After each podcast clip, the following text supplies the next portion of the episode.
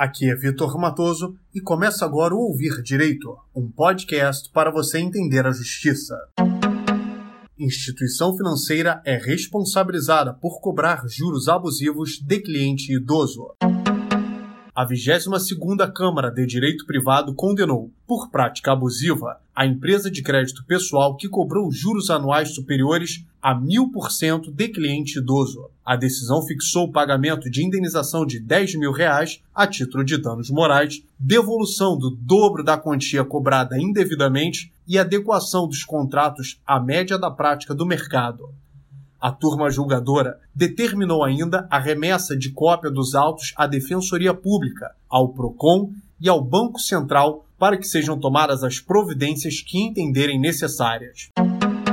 De acordo com os autos, a instituição financeira celebrou três contratos de empréstimo em meses distintos com o autor da ação praticando juros abusivos muito acima da taxa de mercado. Em razão de a situação ter gerado prejuízo e claro desequilíbrio contratual, ele ajuizou a ação revisional, que foi julgada improcedente, motivo pelo qual apelou.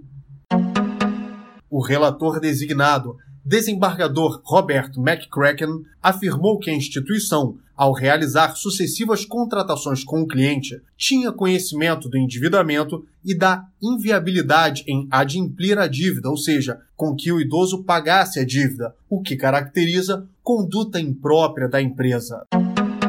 Nas palavras da autoridade, resta evidente a conduta imprópria da apelada ao reiteradamente oferecer a contratação de diversos e simultâneos empréstimos ao mesmo contratante, mesmo após este já ter se comprometido ao empréstimo originário contratado a juros exorbitantes, os quais, conforme já demonstrado, alcançam um patamar de 1.050% ao ano. Dadas as peculiaridades do caso, tendo como contratante consumidor com mais de 86 anos de idade e os inacreditáveis e absurdos juros de 1.050% ao ano, é certo que tal evento em muito supera o mero aborrecimento, ocasionando inaceitável desconforto aos altos da demanda.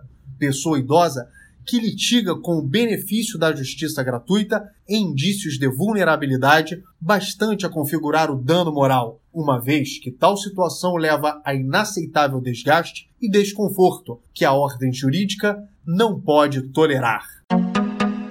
Com informações do Tribunal de Justiça do Estado de São Paulo, este foi mais um episódio do Ouvir Direito, um podcast para você entender a justiça.